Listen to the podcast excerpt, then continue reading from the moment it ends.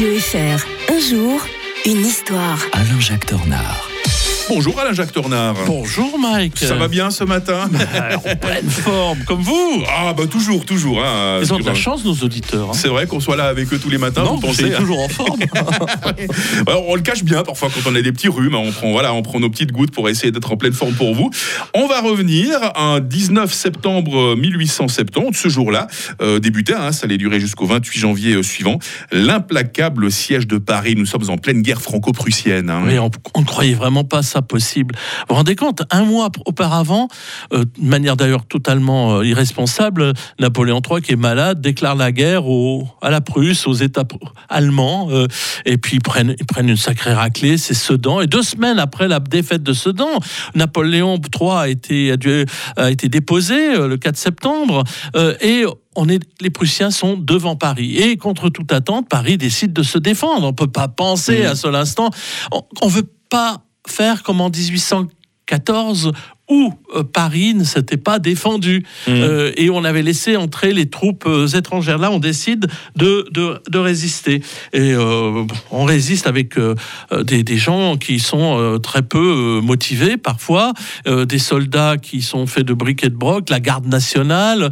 beaucoup de Parisiens ont déserté la capitale. Beaucoup de banlieusards se sont réfugiés dans Paris. On n'a pas forcément prévu l'alimentation pour tout ce, tout ce monde. C'est quand même, il y a quand même un million d'habitants. hein. C'est- énorme.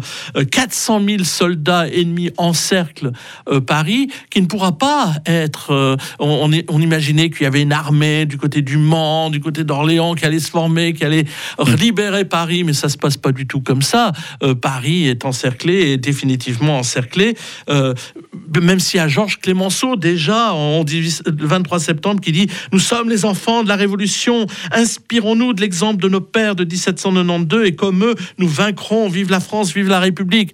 Euh, le problème, c'est qu'ils avaient vaincu à Valmy, pas à Paris. Et euh, malgré tous les efforts euh, possibles, imaginables, le, gouvernement de Favre, et on, y a, on a des belles images, ils sont, il, il arrive à quitter Paris en ballon. Vous savez, on utilisait les, les ballons pour, pour s'échapper de, de Paris. Euh, le, le siège est tellement dur qu'on doit manger les éléphants de- du, du jardin des plantes. Ah, ouais, viande de fantaisie, on disait. On va D'accord. Manger les rats. Enfin, c'est Ah. absolument euh, terrifiant. Et malgré toutes les tentatives, d'ailleurs, euh, qui se passent du côté de, de, de, de Rueil-Malmaison, la bataille de Buzenval, Rueil-Malmaison jumelée avec Fribourg. Bien sûr. Eh bien, euh, cette bataille ne donnera rien et bien sûr que les Français vont devoir capituler.